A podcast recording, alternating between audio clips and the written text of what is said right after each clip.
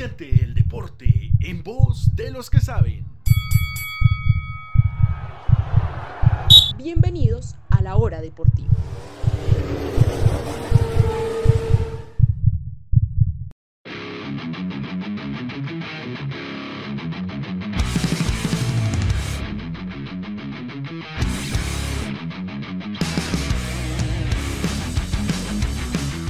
Una buena tarde para toda nuestra audiencia en Colombia y Latinoamérica Latina y también para el mundo, siendo ya las cerca de las 5 de la tarde aquí en Colombia, 4 de México y 7 de Paraguay.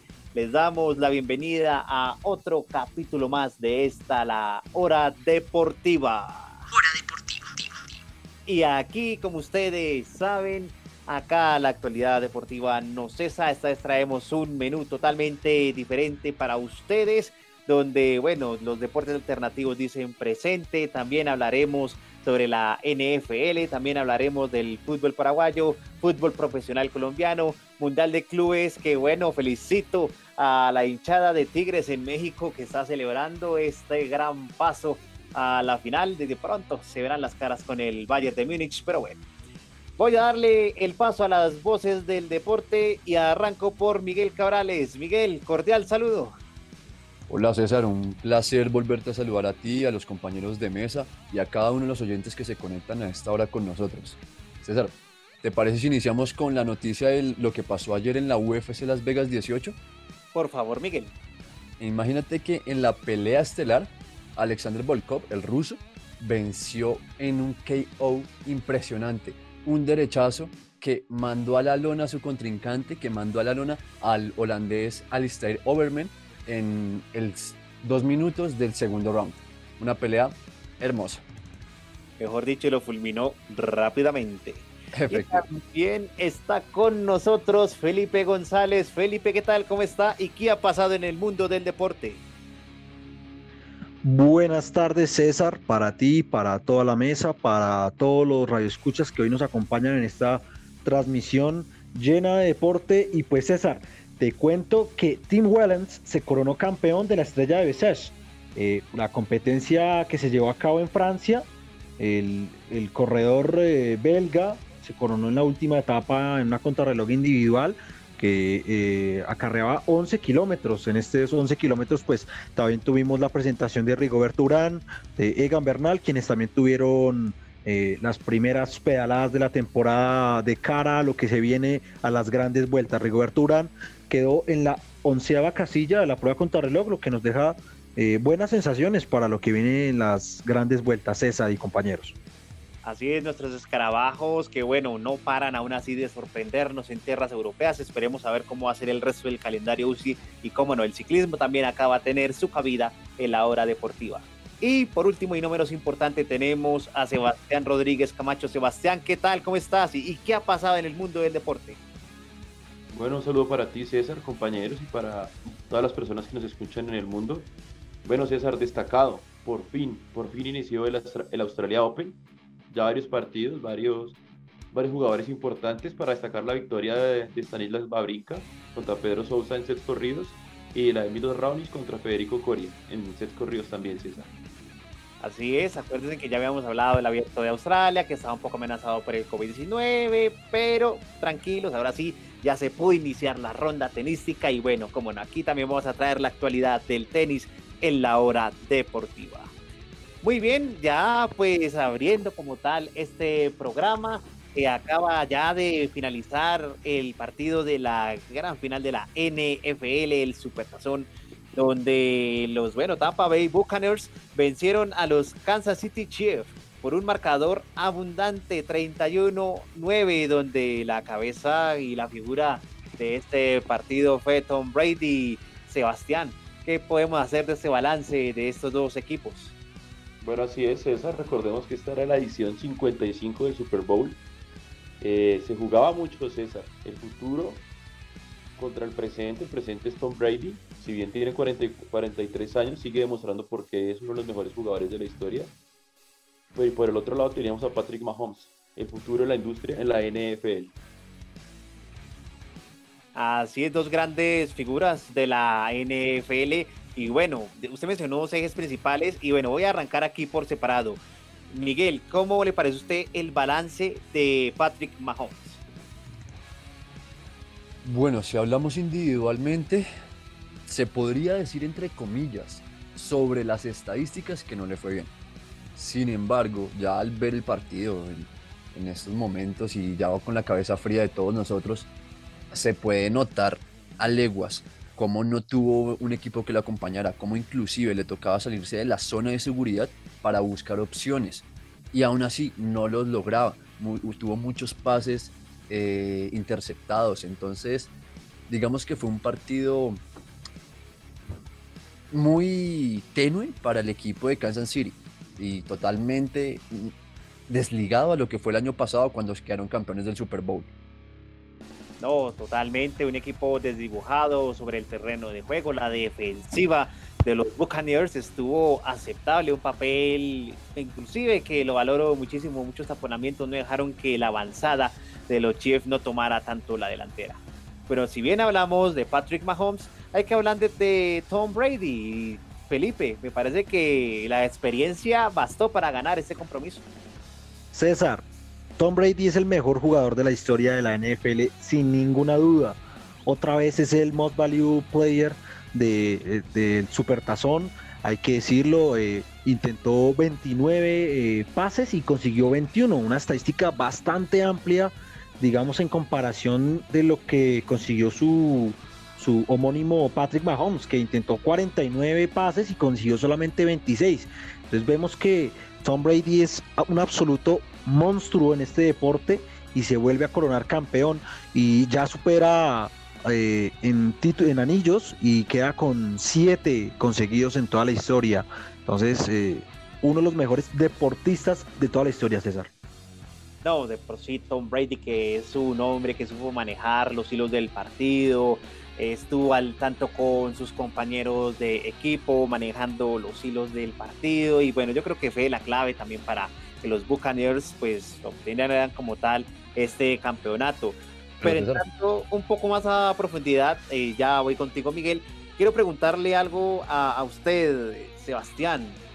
Es un detalle que me pareció pues muy interesante tocar acá. En el segundo cuarto, los jefes regalaron casi 80 yardas en cuanto a los castigos. Eh, no sé qué habrá pasado, será la falta de concentración. O bueno, recordando que pues aquí un estadio local para un equipo, ¿será que los jueces influenciaron ahí? A ver, César, eh, los, los Chiefs cometieron varios errores. Por momentos se notaba que eran errores muy infantiles, César. Claramente en la segunda serie ofensiva del segundo cuarto hay una interferencia por parte del ala defensiva de los Chiefs que a mi modo de ver no fue interferencia del pase, fue un contacto normal, pero el, el juez eh, decretó que era primera y diez para los Buccaneers y ahí concretaron el tercer touchdown. Creo que si bien los referees tuvieron mucha injerencia en el partido, los Chiefs perdieron porque no, entraron en juego en ningún momento y cometieron varios errores. César, Tú hablaste ahorita de Bardi. Claramente es el eje de este equipo, ¿no? Eh, como bien decía Sebastián, el séptimo Super Bowl, inclusive tiene más títulos que algunas franquicias, pero él no jugó solo. La saga defensiva y ya en la parte ofensiva, destacando uno de los corredores, Gronkowski, fue muy importante también.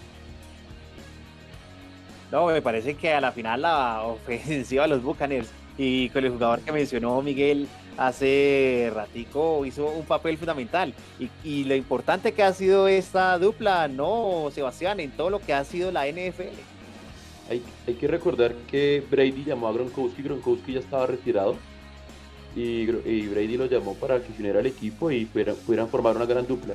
En los playoffs Rob Gronkowski no promediaba muchas yardas y no estaba encontrando con Brady, pero apareció en el partido más importante eh, otra cosa para destacar, César, fue el juego perfecto de la defensa de los Buccaneers. Eso era algo que preocupaba a Bruce Arians, el entrenador de, los, de Tampa, antes de comenzar los playoffs, pero a medida que fueron pasando estos partidos se fueron afianzando. Un mérito enorme de Todd Bowles, el coordinador defensivo.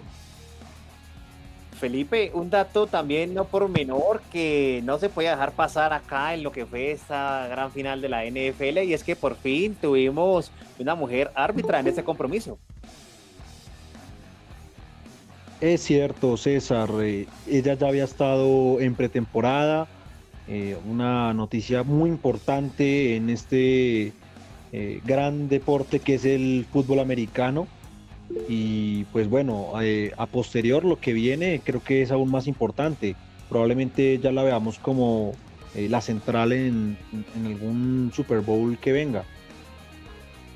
No, interesante que por fin haya una cabida femenina en este deporte que es muy conocido pues, en Estados Unidos y está marcando un hito histórico. Eh, Sebastián, ¿qué más podemos recalcar sobre esta final? ¿Qué datos nos tiene? Pues César, es realmente triste porque los Chiefs eran el equipo más fuerte de la NFL antes de los, antes de los playoffs. Pero hay algo claro y es que Patrick Mahomes por momentos se vio solo en el partido. Eh, Tyreek Hill y Travis Kelsey no lo apoyaron en ningún momento. Eh, cometieron errores que realmente para estos jugadores son inadmisibles. Eh, recepciones que eran sencillas para ellos y que realmente por momentos se exponía mucho Patrick Mahomes, pero el pase salía tan preciso y ellos no lo lograban eh, hacer la receptoría perfectamente. Eh, por otro lado, César, eh, destacar la versatilidad en el ataque de los Buccaneers, utilizando, utilizando varias veces acarreos y pases cortos y los play actions. Para todas las personas que nos escuchan y no saben qué es un play action, es intentar hacer una jugada de carrera y que tu equipo crea que va a ser así y va a ser una jugada de pase largo. Ok, interesante, ya para que vayan ya entendiendo un poco más la dinámica de lo que es un partido de NFL. Además, pues digamos que los primeros cuartos fueron equilibrados para ambas escuadras, pero bueno, Buccaneers creo que supo aprovechar bastante bien en cabeza de Tom Brady. Y Miguel, si usted me puede corregir, creo que es el segundo título de los Buccaneers. Así es, es el segundo título que consiguen. Eh, la primera vez vencieron a los Raiders de San Diego. Es el, era el primer y único título que tenían. Ya hoy, pues, hoy por hoy, Verdi, Tom Verdi les da pues, este, esta hermosa, este, este hermoso triunfo. Mm, Y también me gustaría resaltar algo pues, del equipo campeón de Tampa Bay y es el hecho de que ofensivamente, Clara, fueron muy importantes, pero defensivamente, que no les hicieron un solo touchdown, que aparte de eso la defensa zonal e individual sirviera y funcionara tan bien, en serio es de aplaudir.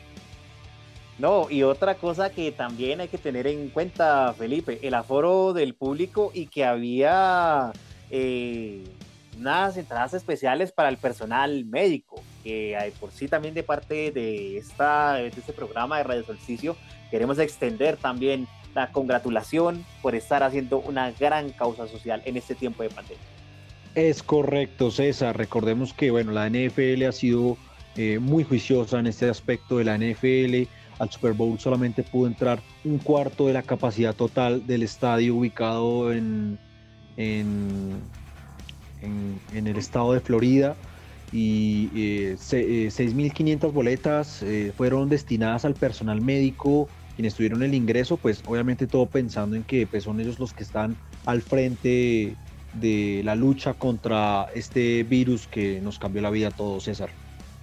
Así es, partido de la NFL, que bueno, ha sido un partido interesante de ver los primeros cuartos, ya después los Buccaneers tomaron la delantera, 31 sobre 36, ya bueno, Tom Brady cerrando las bocas porque bueno, yo creo que era uno de los equipos a los que no le tenían tanta fe en la NFL, pero bueno, ya demostró todo el poderío ante los Chiefs y bueno, eso ha sido lo que es la NFL. Ahora bien, pasamos a los deportes extremos y como siempre la voz femenina de este programa, Lauren Solórzano, nos tiene una nota sobre esta nueva disciplina que nos traerá. Aquí les traigo la nota de Lauren, no sin antes eh, decirles a nuestra audiencia que no nos olviden seguir en nuestras redes sociales como arroba la nueva cantera, raya al piso y arroba radio solsticio. Y aquí un poquito de weekend que estuvo también en el entretiempo del Super Bowl. Don't have to rush when you're alone with me.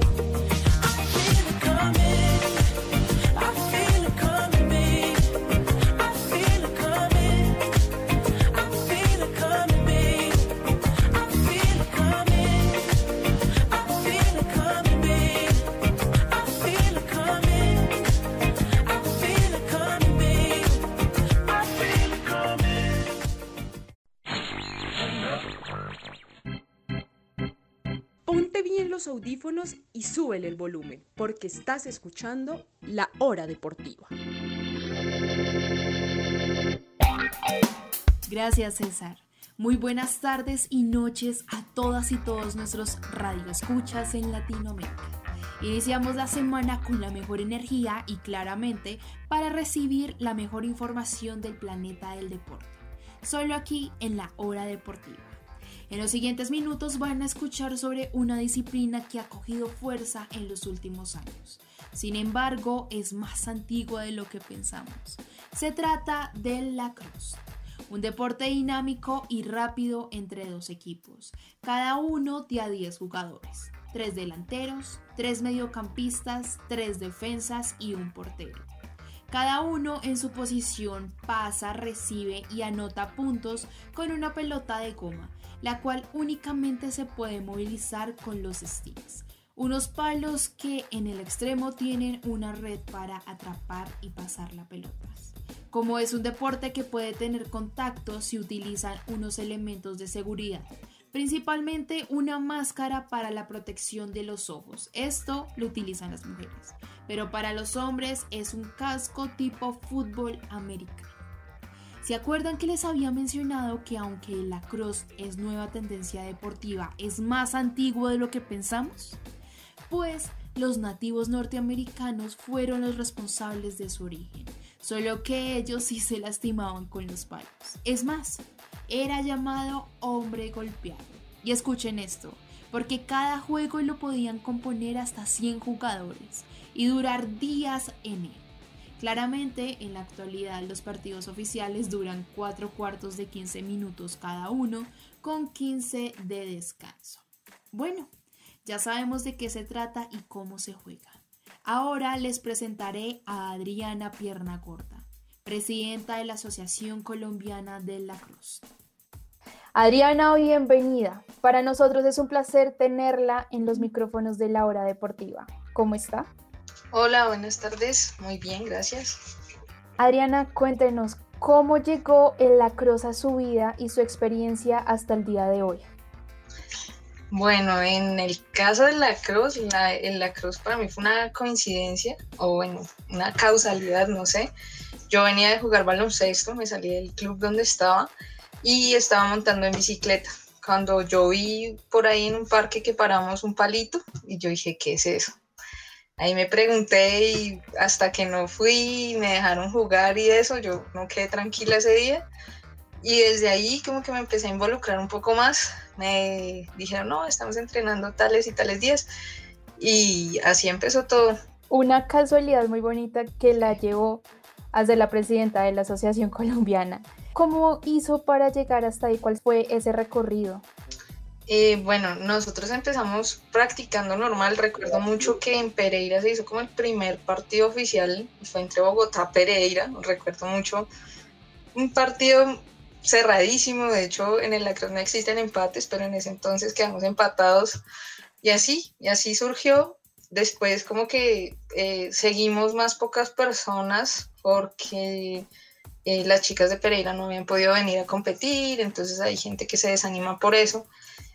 Y en, y en ese como transcurso de tiempo, igual algunas personas seguíamos entrenando y de, repente pues se da la oportunidad y es que eh, llegan unas personas de Estados Unidos que quieren apoyar toda la parte femenina y a través de fundaciones y demás eh, dijeron queremos sacar un equipo para competir a nivel internacional. En ese entonces era un equipo sub-19 que se empezó a formar.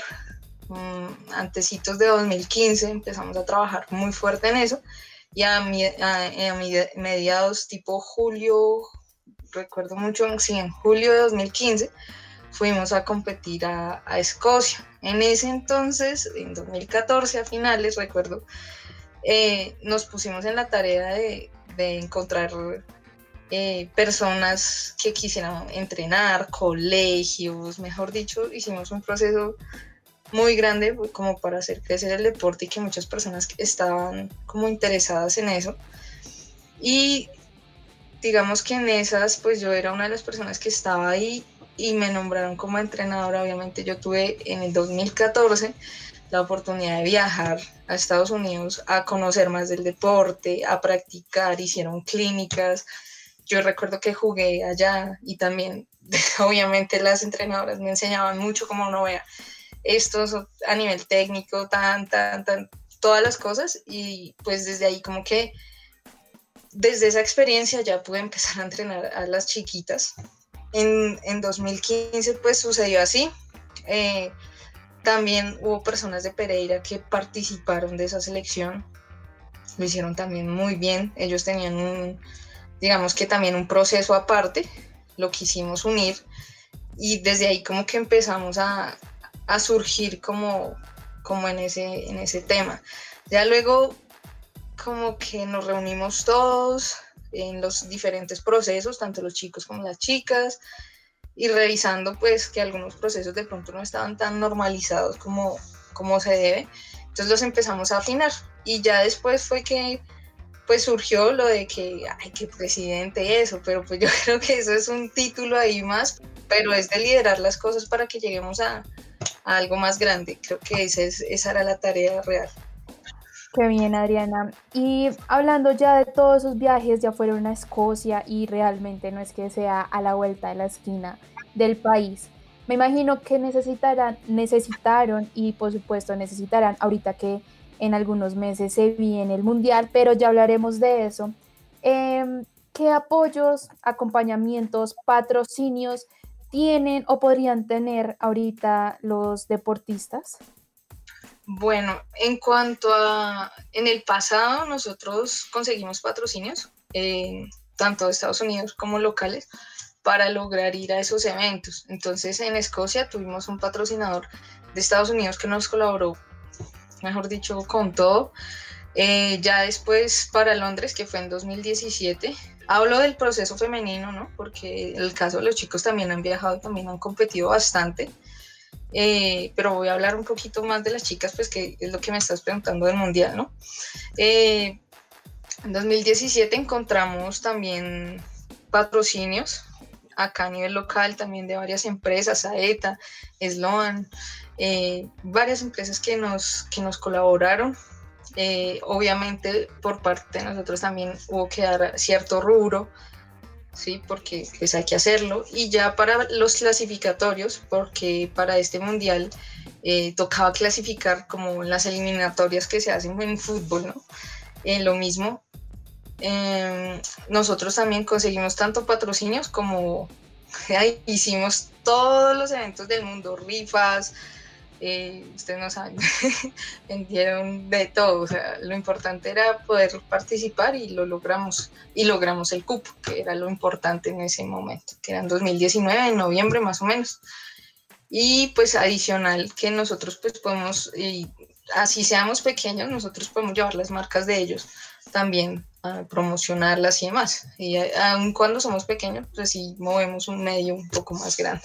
No, súper importante, además que tienen eh, grandes patrocinadores sonados a nivel Colombia. Entonces, pues eso da mucha alegría por el patrocinio y el apoyo que les están brindando. Bueno, y ya que me hablas de Estados Unidos, junto a Canadá y Australia componen las tres mayores potencias en el deporte. Teniendo en cuenta esto, ¿cuáles son las diferencias como la preparación, los apoyos y el juego entre estas selecciones frente a las latinoamericanas? Bueno, yo creo que la diferencia más grande es que allá ser deportista es ser deportista de profesión. Entonces eh, empiezan desde los siete años, les dan una guía, entonces allá imagínense una persona de siete años practicando ya la cross a nivel competitivo, empiezan a crecer y ellos tienen ligas en lo que son universidades, colegios, de todo. Entonces todas esas competencias, primero pues les dan un alto nivel y segundo cuando ya salen y entran ya a selección, ellos tienen todo personalizado, entrenadores, eh, su pago obviamente, insisto, es a nivel profesional, entonces ellos no están preocupados como, ah, tengo que ir a trabajar y luego tengo que ir a entrenar y luego, ¿cierto? Sino ellos se preocupan es por entrenar y concentrarse en su competencia. Y adicional, pues ellos son los dueños y suena loco, pero sí, ellos son los amos del juego porque el deporte como tal nace allá, nace en Estados Unidos y en Canadá, una nación que se llama eh, Iroquis, ¿cierto? Los, los indígenas Iroquis, que son, insisto, los padres del lacrosse, llegan los ingleses y bueno, el tema de los europeos y lo adoptan, ¿sí? Entonces por eso Inglaterra también hay que meterla en esos cuatro y es muy extraño, pero ellos son los que siempre quedan en, esas, en esos primeros puestos. Incluso Iroquis son los que eh, ellos también compiten como nación a nivel de World Lacrosse. Ellos son aparte de Canadá y aparte de Estados Unidos y ellos también siempre están en esos porque tienen demasiado nivel y creo que es por eso, porque ellos mismos como que se motivan a eso y por todo ese proceso. Es diferente aquí que una persona, la, la persona que más lleva jugando tiene seis años jugando, siete años jugando por mucho. La Asociación Colombiana nació en el 2013. Como lo podrán saber, es muy reciente y lleva un corto recorrido, pero firme. ¿Cómo ha sido ese proceso de ingreso a las competencias mundiales con solo siete años de formación? Bueno, en el caso, eh, en los dos primeros mundiales, tanto femenino como masculino, eh, fueron invitacionales. Quiere decir que eh, la mayor cantidad de naciones que pudieran ir podían asistir, desde que, eh, digamos, que se inscribieran y tuvieran un proceso más organizado. Quiere decir como asociación, como federación, ¿sí? No como, ah, es que somos un club acá en Colombia, no. Tenía que ser ya un poco más a nivel nacional. Entonces nosotros lo logramos, pues justamente con la creación de la asociación, fue que se logró entrar a esos invitacionales. Ya ahora, sí es con el tema de clasificatorios, como lo mencionaba, justamente Colombia para el 2022, para los clasificatorios de los chicos, eh, vamos a hacer sede, es en Medellín, eh, y también lo mismo, es clasificatorio totalmente, entonces de cada, tal cual como, como en fútbol, de cada, eh, de cada lugar, entonces de América, de Oceanía, de Asia, se buscan ciertos equipos, entonces siete cupos, seis cupos, dependiendo de la cantidad de equipos que haya, y esos son los que van a entrar al mundial. Entonces, en 2019, en el caso de las chicas, ya nos ganamos en los clasificatorios que se hicieron, nos ganamos el cupo para el mundial, y el otro año, pues esperamos que los chicos también lo ganen, y además porque somos sede eh, para el mundial de ellos. Tenemos que defender la casa, los chicos tienen que defender la casa, que yo sé que va a ser así. Y ya entrando en temas de selección, la nuestra femenina ya está compuesta. Ellas nos van a representar en el 2022 y pues teniendo en cuenta el auge competitivo, ¿cuáles son las preparaciones en las que más se están centrando para llegar a competir con las 29 mejores naciones en este deporte? Bueno, yo creo que ahí es un poco la parte física y con el tema de la pandemia la parte mental, porque mantener la motivación en todo este tema ha sido bien complicado. Entonces yo creo que en eso es lo que hay. eh, varios de los entrenadores están enfocando y pues darle con todo ahí. Eh, en, el, en el caso de la parte técnica, las personas que nos podemos reunir y obviamente en espacios seguros y eso, lo hacemos. Pero yo sé que hay muchas personas que todavía no lo pueden hacer. Sin embargo, en, en cuanto a asociación, sí estamos trabajando para tener esos espacios y que sean, como, como se dice, nuestros y que nosotros también podamos tener el- todo ese tema de protocolos de bioseguridad y eso más controlados para que podamos volver a entrenar en equipo pues con más personas, ¿no? Más de 6, 7 personas, que es lo máximo que, que se puede hacer ahorita. Bueno, teniendo en cuenta que nosotros queremos ver ese mundial en el 2022, tenemos que esperar, pero lo vamos a ver. ¿Hay formas de verlo en plataformas virtuales? Claro que sí. Eh, World Lacrosse, que es como la Federación Internacional del Lacrosse, eh, ellos en su página siempre sacan el link que los lleva a la página de cada mundial o de cada torneo. Entonces uno da clic y tiene a veces que pagar alguna membresía para poder ver los partidos, pero igual son súper chéveres y si no, hay algunas páginas que los transmiten, los retransmiten después. Es una aplicación LSN, también funciona, pero pues eh, la idea también es que eh, con esas entradas apoyen el lacrosse a nivel mundial. Ya saben, ya saben, LSN y World es World Lacrosse para ver el mundial. Ya para cerrar, Adriana, yo sé que muchos de nuestros oyentes en este momento están pensando, yo quiero iniciar a practicar lacrosse. ¿A dónde tienen que llegar para eh, practicarlo o con quién se deben comunicar? Listo, a nivel Colombia eh, se pueden comunicar eh, por las páginas de Facebook, Colombia Lacrosse, eh, ahí les van a indicar los clubes que hay en las ciudades que tengan. Ahorita pues estamos en Medellín, en Bogotá y en Pereira como más fuertes. En Tunja pues ahorita estamos como en stand-by, pero la idea es que vamos a reactivar Tunja y Cali pues volver, empezar pues a, a abrirla. En el caso ya de pronto de México y eso se pueden comunicar también por la página de Facebook en la Federación de, eh, Mexicana de la Cruz. ¿Sí? Hay una persona que se llama Daniela Epler, ellos también los puede eh, guiar un poquito. Y en el caso de Paraguay que me comentabas, no tenemos ahorita eh, federación ni nada, pero yo sé que pronto se van a animar también. Claro, claro, prontamente podremos ver el nivel competitivo tan grande que podrá tener Latinoamérica para competir con los grandes, las grandes potencias. Adriana, muchísimas gracias por compartir con nosotros este momento. Aprendimos demasiado sobre este magnífico deporte que esperamos ver prontamente en el top de Latinoamérica como potencia. Gracias, que estén muy bien. Muchas gracias por la invitación. Tengan la certeza de que las chicas van a dar lo mejor de ellas en el Mundial. Pero nosotros como colombianas, colombianos y latinoamericanos debemos apoyarlas a ellas y a todos los deportistas. Ya Adriana nos dijo cómo. En la página del World Lacrosse podemos apoyarlos en el Mundial para verlos. Y por supuesto, de primer paso, estar informados de ellos. Y eso es parte de lo que hacemos en la cantera. Nos pueden encontrar como arroba la nueva cantera, raya al piso en nuestras redes sociales y arroba radio solsticio. Bueno, por hoy me despido, pero no se desconecten en ningún momento de la hora deportiva. Me pueden encontrar como arroba Lorenzo Lórzano en Instagram, Facebook y Twitter. Nos vemos en una próxima emisión. Chao pues.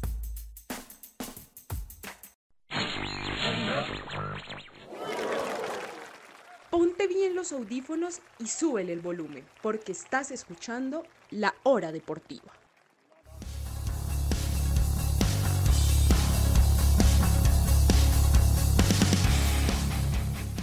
Hola familia de la Hora Deportiva y de la Nueva Cantera. La mejor información del baloncesto acá con Andrés Felipe Rodríguez. Y sí, terminó la primera ventana de la Champions League de las Américas, el máximo torneo de FIBA para clubes en el continente. Los 12 mejores quintetos, divididos en cuatro grupos, buscan conseguir este título que les dé el acceso a la Copa Intercontinental. Por cuestiones de este virus del COVID-19, el torneo se tuvo que reajustar y disputarse en burbujas en diferentes ciudades. Managua, en Nicaragua, recibió al Grupo A, donde lo conformaba Titanes de Barranquilla, Real Esteli de este país y Caballos de Coclé de Panamá. Fue un grupo muy parejo en el cual no se regalaron nada, muy disputado en los tres juegos. La primera ventana de este grupo se cierra con una victoria y una derrota para los tres quintetos, generando así tres puntos para cada equipo. Titanes de Barranquilla, que debutaba en este torneo internacional, perdió en su primera noche contra Caballos de Coclé 74 a 67. El debut les pesó y mostraron falencias en el perímetro, desconcentraciones en defensa y malas decisiones en ataque.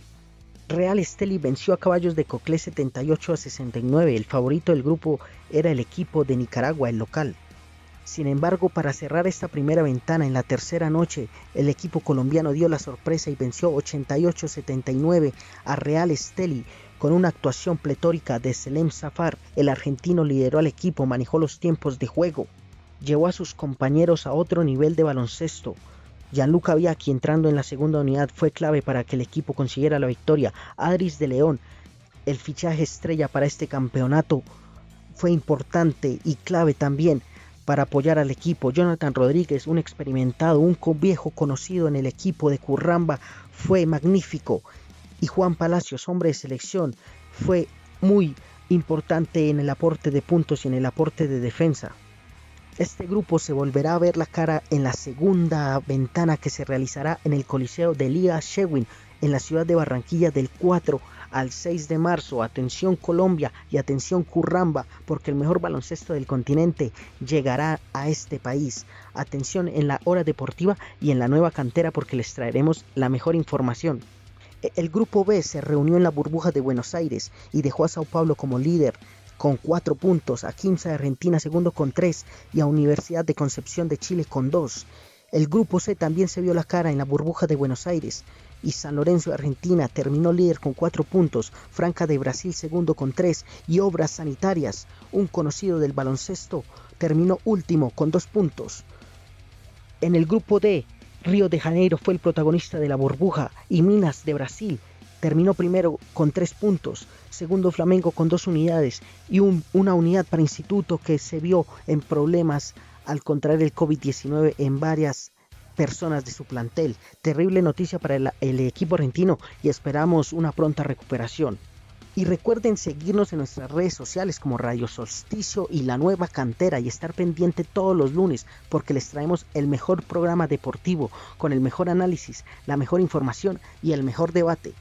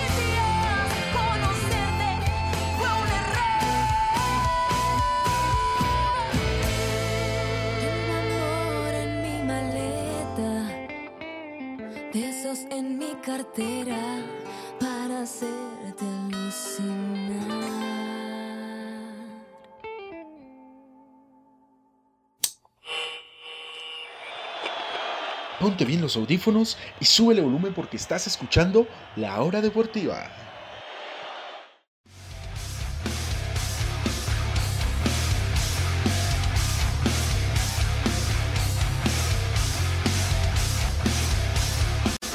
Ya saben, gente, no olviden seguir practicando el deporte que más les gusta y tampoco no sigan perdiéndose la hora deportiva en casa. Ya saben, con buenas once, distancia social, uso del tapabocas, alcohol y distancia social. Pasémosla bien en casa y eso sí, con toda la actualidad deportiva aquí también con la nueva cantera periodismo joven y alternativo.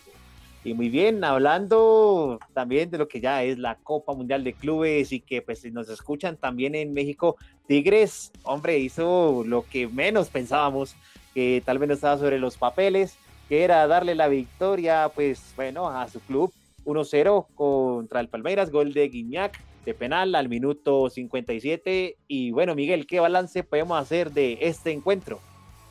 Realmente, como bien dices, es una sorpresa. Palmeiras que no salió realmente a proponer. Un Tigres que se vio más importante, como con más fuerza, con más intención. Eh, Celebrar por los mexicanos, el hecho de que sea el primer equipo mexicano en llegar a la final de este Mundial de Clubes es muy importante. Y si mal no estoy, César y oyentes, Gignac es el tercer francés que mete un gol en esta competencia. Entonces, pues, celebramos por todo, bueno, celebran por todos lados, celebramos los amantes del deporte. Aparte de eso, imagínate, oyentes y mesa de trabajo, que Weberton sea la figura del Palmeiras, o sea, el campeón de la Copa Libertadores, sacó como figura a su portero ante un equipo mexicano. Y ahí les hago esta pregunta, muchachos. Qué pena con ustedes, César, me la apropio, me la apropio un momentico del programa. ¿Deberían los equipos mexicanos volver a las Copas Libertadores y Suramericana? Interesante planteamiento, Miguel, pero yo, yo me animo a, a- a responder a su pregunta. A la final pienso que los equipos mexicanos marcan algo diferente. Y si usted mira los torneos con CACAF, siempre son los mexicanos, no van a tener un rival de peso. Mientras que a cambio aquí los equipos mexicanos juegan acá con Conmebol, me parece que llegan en un nivel competitivo, hacen que los demás clubes también se exijan frente a estos equipos. Y bueno, a la final creo que le hace falta Conmebol eso. Otro tipo de ingredientes dentro de este certamen suramericano para que de por sí nos exijamos. Y es que de por sí no es sorpresa que otra vez Conmebol no llegue a la final de la Copa Mundial de Clubes, porque esto de por sí ya se volvió, fue ya cuento de cada año que un equipo Conmebol que hace buenos papeles eh, no llegue a una final. Pero ahora bien, ya dándole la palabra a mi compañero Pipe, yo quiero ir al grano también con respecto a este partido. En la repetición, ustedes lo pueden ver en las redes sociales también, de nuestra fanpage, en Facebook de la nueva cantera, que bueno, estaba ya penalti, hizo el gol Guiñac, pero me surgen mis dudas, porque a la final siento que el centroatacante del Tigres no sé, se deja llevar o el agarrón es muy leve, pero nos hace, no sé, la verdad tengo mis dudas sobre la falta, pero a su concepto, Pipe, y bueno, también respondiendo la pregunta de Miguel, ¿fue penalti o no fue penalti? César, fue penalti. Es, eh, es creo que eh, claro que con toda la gente que hay en el bar, pues todas las jugadas se revisan, hay que tenerlo en cuenta. Todas estas jugadas se revisan y pues si, si la terna arbitral no dio el penalti es porque es claro que no lo vieron. Estoy de acuerdo con eh, el, arbitraje. Eh, creo que igual Tigres estuvo todo el partido encima de Palmeiras. Eh, gran rendimiento del colombiano Luis Quiñones, que tuvo un gran partido. mostró incisivo durante todo el partido y Guiñac, como siempre, que no defrauda eh, en México y creo que es merecido eh, que Tigres esté en la final que va a enfrentar contra el Bayern de Múnich. Y, respondiendo a la pregunta de Miguel, creo que sí, creo que los equipos mexicanos deberían jugar en la Conmebol, ya que eso le añade un picante especial, porque siempre ha habido esa una rivalidad que hay entre el fútbol mexicano y el fútbol eh, suramericano, ¿no? Entonces creo que sería algo eh, muy importante y, que hay que analizarse para ver si los equipos mexicanos vuelven. Les ayudaría también a ellos a, subir un poco más el nivel, César y compañeros. No, también esa final tuvo presencia colombiana, como uno ya que lo mencionó Felipe. Estuvo también Luis Quiñones, también entró Francisco Mesa y Julián Quiñones, que bueno, no tuvo actuación en este partido. Y Miguel, hablando también del arbitraje, bueno, sin duda alguna, Palmeiras pues sí, eh, hace la paridad, pero es offside clarísimo. El VAR acertó, punto extra ahí. Sí, exactamente. Así como hemos criticado el VAR en una infinidad de veces también, pues se, se le acepta cuando acerta. Efectivamente, fue un penal muy infantil, muy infantil de Teixeira, que es el jugador que lo, lo alcanza a sujetar. Claro, efectivamente el jugador de Tigres se deja caer, pero es una sujeción en el área, César. Y a eso sumarle, pues, que sí, Pachito Mesa entró a jugar, pero entró al minuto 86. Entró fue a, a quemar los minutos prácticamente. Esperemos que contra el Bayern realmente juegue. No creo que pueda realmente ganarle, no, no lo veo a ese nivel, pero que se hagan un buen partido. Bueno, o sea, yo creo que, o sea, para nadie es un secreto que Bayern es el rival más duro y complejo de estos clubes que se han presentado aquí en este mundial. Pero ahora, eh, Sebastián, ¿qué tanto será Tigres en cuanto a su competitividad para hacerle un partido, pues no tanto a la par, pero sí por lo menos ver un partido serio y bien organizado por parte del club mexicano? No depende César, de la concentración de los jugadores. Eh, hace un año veíamos como el Liverpool también la tuvo difícil en la final del Mundial de Clubes, ¿no, César? Entonces creo que Tigres, si bien, como decía Pipe o Miguel, no estoy seguro, no está al nivel del Bayern Múnich, puede llegar a ser un gran partido, César. Tiene que pararse bien y saber qué virtudes tiene y qué falencias tiene también, César. No, exactamente. Yo creo que a la final vamos a ver un partido interesante. No creo que de todas formas eh, la competitividad influya tanto pues en estos dos equipos. Ya sabemos que hay margen diferencial bastante amplio, pero bueno, esperamos ver un gran partido, que nos lo podamos gozar, obviamente aquí dándole todo el correspondiente análisis y bueno, como no, dándole todo de la bala al Tigres de México para que pueda estar una a un paso más de la copa que tanto pues obtienen en este Mundial de Clubes. Muy nos iremos, no sin antes, con Ana Heide en Paraguay, que nos tiene su cápsula sobre fútbol paraguayo y posteriormente a una pausa musical. Esto es la hora deportiva.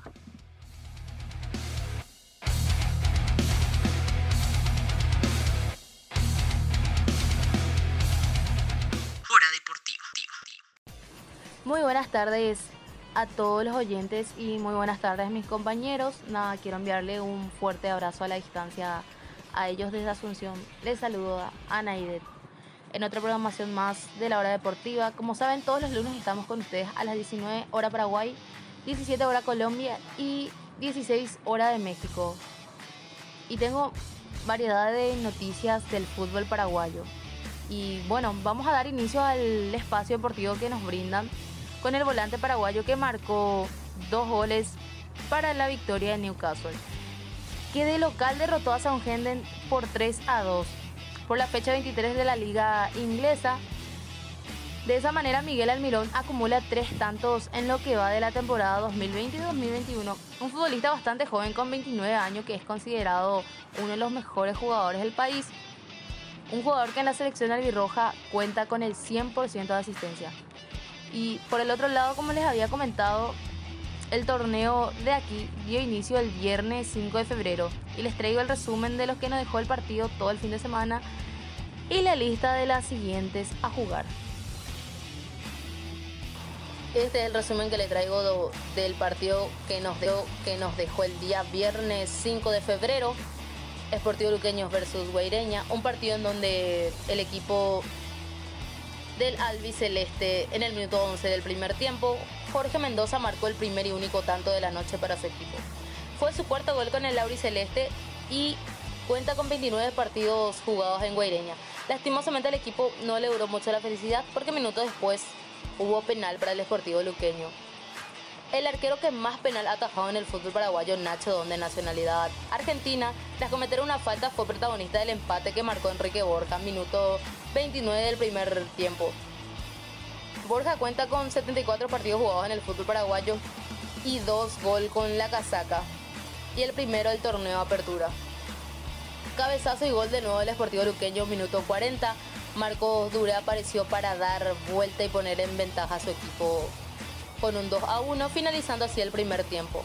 Dure cuenta con 28 partidos con el Aurea Azul, 210 en el fútbol paraguayo y su primer gol para el Sportivo Luqueño. Enrique Borja volvió también a aparecer en el minuto 5 del segundo tiempo y dando así la victoria y finalizando así el partido para su equipo con un 3 a 1. Por el otro lado tenemos un empate entre Nacional y Guaraní, en donde Guaraní fue local. El primer gol se dio a los 3 minutos del segundo tiempo. David Fleitas, jugador del tricolor. El delantero marcó su primer tanto del año y suma 8 anotaciones con 41 partidos jugados. A los 5 del segundo apareció para el empate Josué Florentín, jugador de Guaraní con 33 partidos jugados y 7 anotaciones. En el minuto 10 del segundo tiempo, Servio, jugador del Aborigen con 28 partidos jugados en el torneo local, 14 participaciones en la Copa Libertadores, es la primera anotación para su equipo. Mencionamos que este jugador eh, de nacionalidad argentina es portero y que la asistencia fue dada en penal con una dedicatoria a Diego Maradona. En el minuto 28 del segundo tiempo apareció Leonardo Villagra para dar el empate Nacional con 73 partidos jugados, con 13 goles y 9 asistencias en la Copa Sudamericana, finalizando el partido con un 2 a 2 para ambos equipos. El sábado tuvimos un empate entre el 12 de octubre versus River Plate. Si hablamos de River Plate, les quiero mencionar que en el sorteo de la Copa Sudamericana River debe enfrentarse a, a un hermano suyo. Digo hermano porque es un equipo paraguayo. eh, se debe enfrentar a Guaireña. Ambos equipos deberán jugar en su respectiva cancha. Bueno, volviendo a lo que es el torneo Apertura 2021. Apareció en el, en el minuto 8 del primer tiempo Pablo Velázquez marcando para el 12 de octubre, con 442 partidos, 104 goles y su primer tanto para el equipo. En el minuto 12 asiste Pablo Ceballos para dar el empate al Quelito con, con 279 partidos jugados y 93 goles y marcando su primer tanto del torneo Apertura. En el minuto 14 Ignacio Miñoz con 3 partidos anotó su primer gol para River. Y por último y no menos importante en el minuto 26 del primer tiempo, Paulo da Silva con 104 partidos, 35 eh, anotaciones, marcó el segundo gol, así dándole el empate al equipo del 12 de octubre. Y si nos vamos por el otro lado, tenemos la victoria azulgrana, en donde Sol de América se enfrentó a Cerro Porteño y en el minuto 13 arrancó ganando con el gol de Iván Casal con 20 partidos jugados en el fútbol paraguayo y uno en la sudamericana. Marcó su primera anotación para el equipo de Sol de América. Triple gol azulgrana. Enzo Jiménez asistió con el, en el minuto 42 del primer tiempo. Jugó 120 partidos, cuenta con 15 goles en el extranjero, 25 partidos con el Ciclón y 11 goles con la casaca azulgrana también. Robert Morales en el minuto 33 del segundo tiempo marcó la diferencia para la azulgrana. Cuenta con 5 partidos jugados y con 4 goles con la casaca. Claudio Aquino, minuto 40 del segundo tiempo, dio vuelta a los Ciclón con 27 partidos y 8 asistencias para su equipo. Y aún nos queda un partido del que hablar y las listas del siguiente partido a jugar. El sábado tuvimos un, empate entre el 12 de octubre versus River Plate.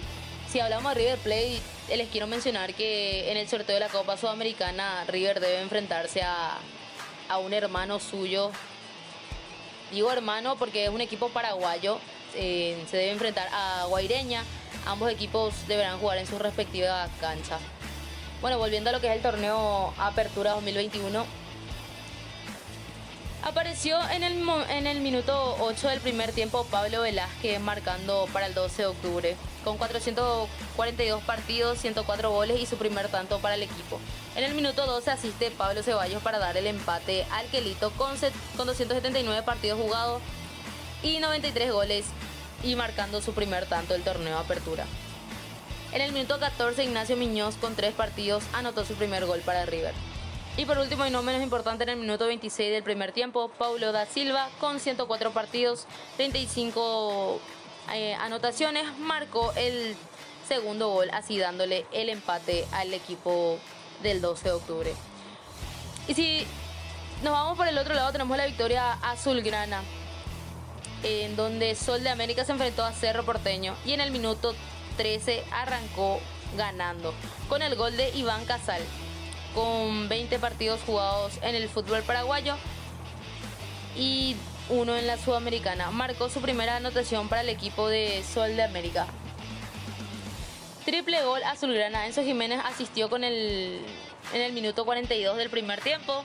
Jugó 120 partidos, cuenta con 15 goles en el extranjero, 25 partidos con el Ciclón y 11 goles con la casaca azulgrana también. Robert Morales en el minuto 33 del segundo tiempo marcó la diferencia para la azulgrana.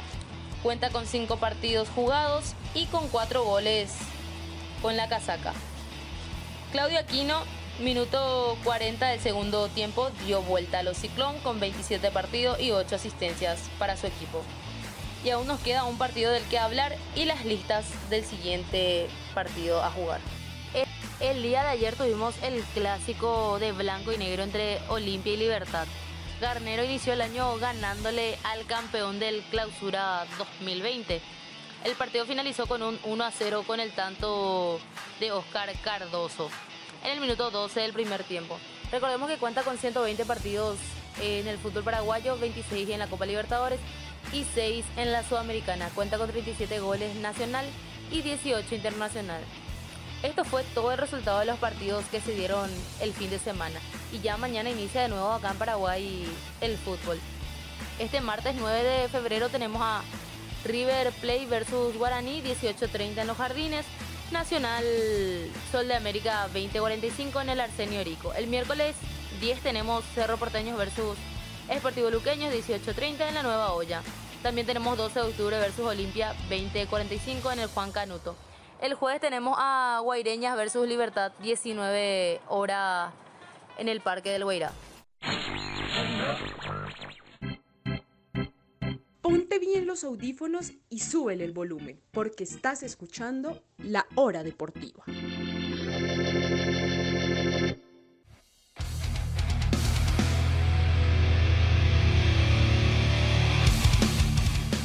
Bueno, bueno, bueno, familia, seguimos con la mejor información en la hora deportiva y la nueva cantera por nuestra radio, por Radio Solsticio. Pasamos a hablar de la pelota caliente, hablamos del béisbol, porque terminó la serie del Caribe 2021 donde participaron Tomateros de Culiacán por México, Federales de Chiriquí por Panamá, Caribes de Anzuategui por Venezuela, Criollos de Caguas por Puerto Rico, Águilas Ibaeñas de República Dominicana y Caimanes de Barranquilla por Colombia. La final la disputó Águilas Ibaeñas y Criollos de Caguas, siendo una final muy disputada, muy pareja. En la, madrugada de este domingo, Águilas Ibaeñas derrotó 4-1 a la novena de, de Puerto Rico en la edición número 63 del campeonato, dándole así el título número 21 a República Dominicana, el país más ganador de este torneo. Felicitaciones a todo el béisbol de nuestro hermano país de República Dominicana. Fue un partido muy parejo, resuelto en el sexto inning cuando el jardinero central Juan Lagares impulsó dos carreras. Los dirigidos por Félix Fermín estuvieron muy aplicados y los lanzadores hicieron un trabajo especial. Perfecto. También cabe destacar que esta novena dominicana terminó invicta en la serie realizada en Mazatlán, México.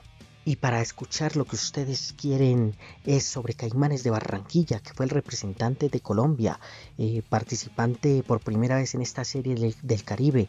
Lamentablemente la novena barranquillera perdió los cinco encuentros que disputó, un récord que también tuvo Vaqueros de Montería en 2020. Los reptiles no pudieron darle la primera victoria al país en una serie del Caribe. Sin embargo, se van con una gran experiencia y dejando a Jordan Díaz, su tercera base, el surgido en Montería como una estrella, estuvo dentro del equipo precisamente de las estrellas. Esta participación le da un toque internacional ya al béisbol colombiano y poco a poco el béisbol tricolor estará sonando y participando y compitiendo en los mejores torneos. Es muy importante que sigan invitando a los equipos eh, colombianos. Felicitaciones a todo Caimanes eh, de Barranquilla por representar esa pelota caliente que tanto amamos en nuestro país. Bueno, y recuerden, yo soy Andrés Felipe Rodríguez, les trae la mejor información de la Serie del Caribe, también de la Champions League Américas. Eh, hablamos de baloncesto, de los equipos que están representando al país, de los que representan a nuestros países hermanos. La mejor información está acá en Radio Solsticio, la nueva cantera y su programa, La Hora Deportiva. Recuerden seguirnos en nuestras redes sociales, escucharnos en el streaming, eh, también escucharnos en Anchor. Si usted no puede escuchar el programa, estamos en Anchor. Búsquenos ahí, búsquenos ahí. Y me despido. Gracias César Aguirre por este espacio. Gracias a todos mis compañeros.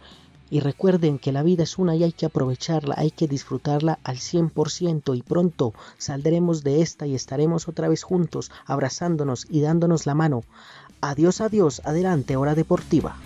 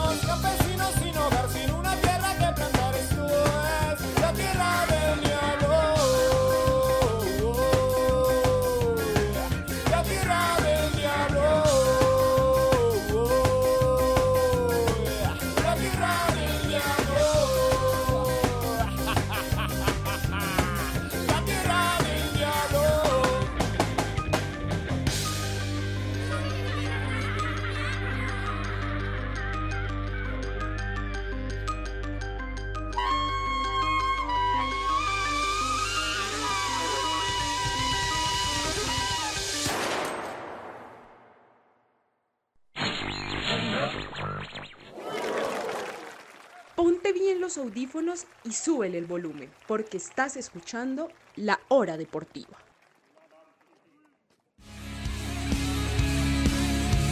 Así es, muchas gracias por estar nuevamente aquí con nosotros. Ustedes también escuchan los artistas independientes de Radio Solsticio. Si usted es artista y quiere compartir su obra musical con nosotros, escríbanos al interno, arroba Radio Solsticio.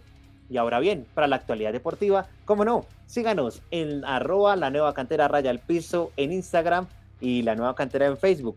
Ahora, si se perdieron detalles de este y otros programas que hemos emitido aquí vía streaming de Radio Solsticio, también nos pueden encontrar en la plataforma Anchor y también vía Spotify. Nos buscan así, la nueva cantera, periodismo joven y alternativo. Y ahora bien, como es habitual, para este segmento ya casi finalizando del programa, hablaremos de fútbol profesional colombiano. Vamos con resultados, Sebastián. Bueno, César, pasada la fecha 5, hay que tener en cuenta que va a tener algunos resultados. Diré los que hasta ahora han jugado, César. Once Caldas venció 3-1 a Envigado en condición de local, por fin gana el equipo de Eduardo Lara. Junior de Barranquilla venció 2-0 a Alianza Petrolera. Nacional venció 2-0 a Chico, con gran partido Barrera y el riflecito Andrade. Millonario logró la victoria contra Pereira 3-2. Por fin volvió al Nemesio Camacho del Campín. Tolima venció en condición de local 2-1 al Medellín. Cali en condición de visitante venció a Patriotas 1-0. Y Santa Fe derrotó a Jaguares 1-0 en condición de visitante, César. Así es, esta es la fecha que se han jugado por el momento en el fútbol profesional colombiano y como bien lo mencionó Sebastián, faltan algunas fechas. Miguel, ¿qué nos hace falta del fútbol acá en Colombia? Así es, César. Por lo menos de esta fecha, ¿no? Por lo Eh, Para mañana, Bucaramanga contra Equidad se enfrentan a las 8 de la noche en el estadio Alfonso López. Y el día martes, ma- eh, 9 de febrero, Águilas Doradas recibe a Pasto en el, en Ramírez Villegas a las 6 y 40. Así es, toda la actualidad del fútbol profesional colombiano la tendremos siempre acá en la hora deportiva. Y bueno, ya estaremos preparando más contenido para ustedes también, para que estén más de cerca a sus equipos acá en Colombia. Muy bien, como bien lo tocábamos en el inicio de un programa de nosotros, que fue pues, el primero, para que lo puedan nuevamente escuchar vía Anchor. Hablábamos de Reinaldo Rueda, Selección Colombia, ya algunos jugadores de la liga local ya están haciendo una etapa de microciclos. Vamos a ver qué jugadores pueden dar la sorpresa a la convocatoria de aquí a marzo. Pero ahora aquí surge un interrogante bastante interesante, eh, teniendo en cuenta que ya pues, la eliminatoria está aquí nomás a la vuelta de hoja, como se dice popularmente. ¿Es Barranquilla la sede idónea con la que se debería seguir jugando la eliminatoria? Sí, no, ¿por qué? Bueno, antes de dar la mesa en los comentarios, también los queremos leer a ustedes en los comentarios de nuestras redes sociales. Ahora sí, paso con Sebastián. Bueno, César, creo que la sede sí, sí debe seguir siendo Barranquilla. Eh, si bien Bogotá y Medellín son buenas opciones, creo que los momentos que ha venido aquí la selección, eh, la hinchada no ha dado como grandes muestras. Y entonces creo que para mí la, la sede sí, tiene que seguir siendo Barranquilla. Ahora bien, César, hay que tener en cuenta que la selección, cada vez que juega en Barranquilla a las tres y media, que es la hora que los jugadores o la federación quiere imponer, el equipo local es el que más se encuentra cansado, César. Entonces toca revisar eso y toca revisar el estado físico del seleccionado tricolor. No, de por sí que Barranquilla sí ha sido de por sí históricamente la casa de la selección, como popularmente se le dice. Eh, se clasificó a Brasil 2014, eh, se hizo la preparación también para Rusia 2018. Ahora si miramos un poquito lo que ha sido históricamente aquí, Bogotá también acogió por mucho tiempo la selección Colombia, Medellín tuvo también la certeza de ser casa de la selección, pero ahora también pregunto al resto del panel, ¿es Barranquilla la sede idónea para seguir jugando las eliminatorias, Miguel? Yo discrepo con Sebastián. O bueno, en este momento, en este contexto, estamos en pandemia, no va a haber público. Que, listo, sí, efectivamente, eh, cuando ha habido público, Barranquilla se ha portado mucho mejor que Bogotá o, o la misma Medellín. Pero en este momento que no, tenemos, no vamos a tener esta, este factor a favor y que nuestros jugadores realmente no juegan a un clima por lo menos los que están en Europa, no juegan en un clima parecido al de Barranquilla, realmente es necesario seguir yendo a esta ciudad cuando no tenemos ese factor que, como ya reafirmo, juega eh, a veces de forma positiva para el jugador colombiano. Yo me iría en este momento, por lo menos contra Brasil y para, bueno, contra Brasil más bien, me iría para Medellín o una ciudad en la cual tenga un clima, un ambiente propenso para un muy buen partido de fútbol. Sin decir que Barranquilla no lo sea, claramente, pero como bien dice Sebastián, a las 3 de la tarde es un infierno en Barranquilla. Bueno, Miguel me hizo acordar de dos cosas. Eh, la primera, eh, se está analizando con la alcaldía de Barranquilla, la Federación Colombiana de Fútbol, Ministerio de Salud, Ministerio del Deporte, que bueno, ahí haya la posibilidad de que se retorne el público a las graderías del Metropolitano. Vamos a ver con qué aforo. Pues obviamente ese que va a ser por ahí menos de un 20%, más aproximadamente. Esperemos a ver que salga una fuente oficial. Y lo otro es que una de las elecciones que solemos ver aquí en Conmebol sucede es rotativa. Ejemplo, podemos ver a Argentina, que unas veces juega en Buenos Aires, juega en Mendoza, en Mar de la Plata, en Brasil, bueno, Brasilia, en otras ciudades, pero bueno, es otro punto que también quiero tocar acá. ¿Ustedes estarían de acuerdo con una sede rotativa?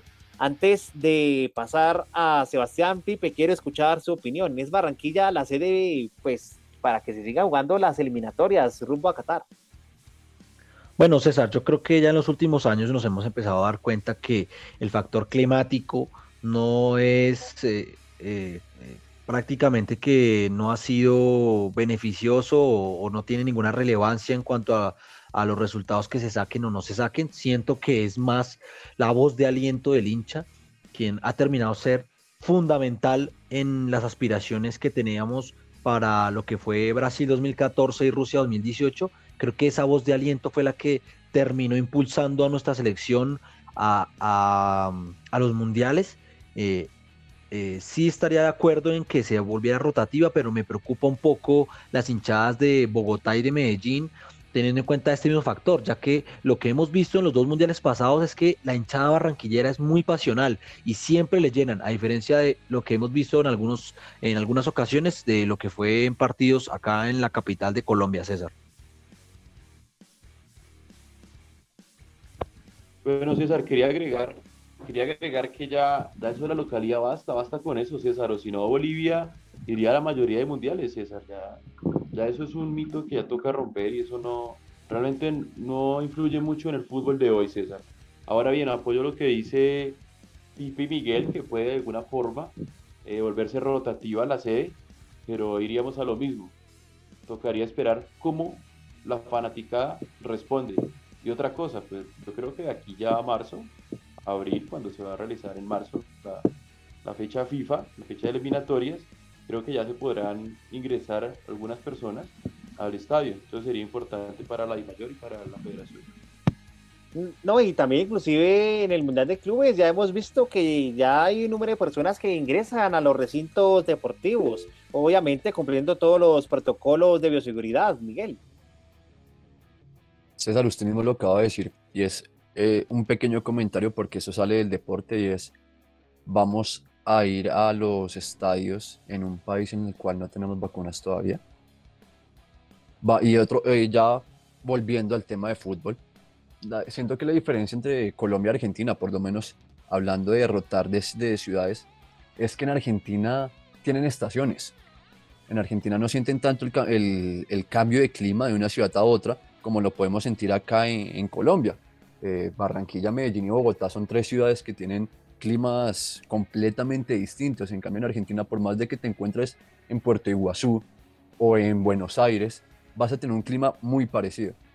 Eso, podría, eso también es una de las cosas por las cuales yo creo que Colombia no utiliza tanto esto de rotar por todo el país. Aparte de que no todos los estadios del país tienen la capacidad para llevar, tienen un- realmente un partido de estos. Pero bueno, yo creo que la, la ronda pasada de la eliminatoria quedó comprobado que el tipo de factor climático no tiene tanta influencia en el marcador de- del, del resultado. Porque, por ejemplo, Uruguay hizo un partido excepcional. aquí en Barranquilla, donde el calor está cerca de los 35, 40. Bueno, y eso que era una cancha húmeda en su momento cuando se jugó el partido, que estuvo en la mínima 34, si me pueden corregir el dato. Sí, Argentina también nos ganó acá de local. Entonces, No, me refiero en la parte de rotar por, las, por los lugares de, de- Colombia. Ya, por X o Y razón, realmente después de tantos años sigo sin encontrar el por qué a los argentinos no les influyó, pero a los colombianos les afectó. Entonces, ¿cuál es la dificultad si en este momento no hay hinchada? O bueno, no vamos a tener la, capac- la capacidad completa de los estadios de probar otro estadio, de probar un lugar donde de pronto los jugadores se puedan sentir más cómodos o, o yo no sé, se sientan de verdad más inspirados para jugar y para que lleguemos al mundial. o sea que Pipe, o sea, ya no es falta de, que sea el lugar, sino la preparación misma del jugador.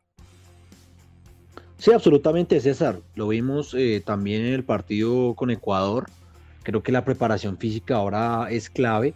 Ya ningún factor climático, a menos que sea, bueno, ya demasiado extremo, o temperaturas en Rusia de menos tantos grados o en Qatar superiores a 40, que ya, ya serían, bueno, eh, excepciones. Sin embargo, creo que ya eh, lo que hay en medio de eso, creo que ya no es una excusa para ningún equipo de fútbol eh, entonces creo que no tendría relevancia. Yo creo que sigo y sigo insistiendo con, con el calor de la hinchada, que eso sí yo creo que ha sido lo más clave que ha tenido la selección Colombia en los últimos años, César, compañeros. O sea que en definitiva podemos decir que Barranquilla cumple como sede de Selección Colombia. Sí, absolutamente, César. Eh, Miguel no sé qué opine, pero pienso que la hinchada de, de Barranquilla siempre ha estado presente mucho más que otras ciudades. Bueno, sí, eh, ha ha estado mucho más presente, completamente de acuerdo, Pipe. Pero siempre juega a favor, siempre termina siendo positivo para los jugadores colombianos esa presión de los, de los hinchas. Pues, o sea, la hinchada está ahí, pero, y- o sea, yo creo que es más que todo en el transcurso del, del evento deportivo. Sí, pero como dice, como dice Miguel, que los hinchas no siempre están ahí para dar una voz de aliento o, o realmente ser algo positivo para el, para el equipo. Creo que más que la sede ser muy importante para los jugadores, hay algo, hay algo que también toca tener en cuenta es el tema económico para la federación. Y como los barranquilleros y la selección tienen desde hace un tiempo una relación, una cohesión casi perfecta respecto a lo que se acompaña a la selección en las eliminatorias. Entonces creo que el factor económico es también muy importante acá. No, y además que Barranquilla siempre se ha caracterizado por ser una ciudad eh, folclórica en el sentido nato en que cuando uno llega a la ciudad currambera se transmite esa energía y cuando llega la selección yo creo que alcanza un furor bastante mm, y creo que eso también influye mucho en cuanto al sentir de los jugadores cuando están en la concentración del combinado nacional. Y para ir cerrando un poco ya este segmento de Colombia y bueno, con el programa ya, eh, les quiero preguntar a cada uno de ustedes, ¿qué tanto les será benéfico este microciclo a Reinaldo Rueda con la selección Colombia, Miguel? Bastante. Yo creo que no, obviamente no todos esos jugadores van a ser llamados a la selección Colombia, pero sí empieza a tener un acercamiento de jugadores que pueden ser un reemplazo, un futuro o inclusive un- pueden ser llamados cuando alguno de los titulares o los que están normalmente convocados sea lesionado o esté pasando un mal, momen- mal momento. Hoy por hoy Aldair Quintana es un portero que empieza a demostrar seguridad entre tantos otros jugadores que fueron llamados de la liga colombiana, ¿no? Felipe, un jugador que le llame la atención en este microciclo y que de pronto pues tenga la chance de estar en los 23 convocados. Bueno, yo creo que de los 23 convocados todos son jugadores importantes. Eh, creo que más que sorprenderme de los que están, me sorprende más algunos que no están, como el caso de Campas del Tolima, que es un super crack, y el caso de Juan Vergara del América, que eran dos que prácticamente ya tenían ganado su llamado a la selección. Pero bueno, creo que de los que están, absolutamente me quedo con Santiago Moreno, quien ha sido una, una ficha clave en, eh, en este América de Cali que fue campeón con estos muchachos tan jóvenes y creo que eh, en un futuro será un jugador importante para la selección Colombia, César y compañeros. Sebastián, qué interesante le ve al microciclo y bueno, también preguntándole qué jugador puede estar entre los 23 convocados próximamente de cara a Brasil y Paraguay. Bueno, César, hay varios jugadores, varios jugadores interesantes. eh, es importante que Reinaldo tenga en cuenta la liga colombiana. Eh, en mi opinión, pues hay algunos jugadores que están un escalón abajo de los jugadores que están en Europa, pero es importante y que se vayan ya como fogueando con, con otra clase de jugadores. Ahora, César, si usted me pregunta qué jugador puede llegar a estar en los 23 convocados, creo que a mi modo de ver, el único jugador que tiene grandes opciones de ganarse la titularidad y estar en los 23 es Fuentes, el lateral del. No, obviamente que Gabriel Fuentes ha sido uno de los jugadores que también ha estado en proceso de selección Colombia. De mi parte, sí apoyo la idea. Reinaldo Rueda miró aquí al fútbol colombiano, miró varios componentes. Creo que estos jugadores pueden darle otro toque más a esta selección Colombia, otro tipo de alternativas en cuanto a lo que quiera Reinaldo Rueda.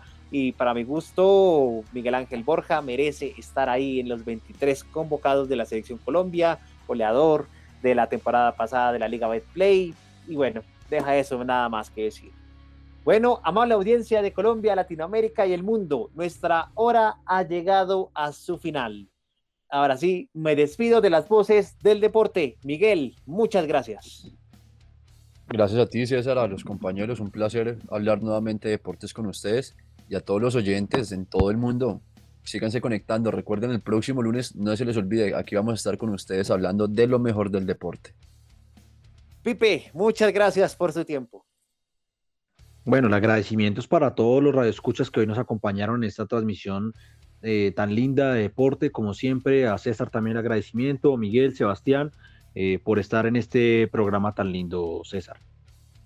Y Sebastián, muchas gracias por compartir acá con nosotros en la hora deportiva. Bueno, gracias a ti, César, gracias a todos los compañeros y bueno, fue un lindo programa. César, eh, quería darte, bueno, no, quería hacer algo y era que dar un gran aplauso a Tom Brady, es de los deportistas que año a año demuestran que la edad no tiene impedimento.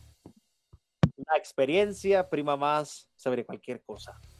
Esa es la reflexión de lo que fue la NFL, primer tema que se habló aquí en la hora deportiva y no olviden escucharnos en la plataforma de Anchor, también directamente en Spotify, nos buscan como la nueva cantera, de igual forma en Facebook, en Instagram y también no olviden seguir a Radio Solsticio, también los dejamos aquí con música porque esto aquí el deporte y el arte hacen la dupla de ataque.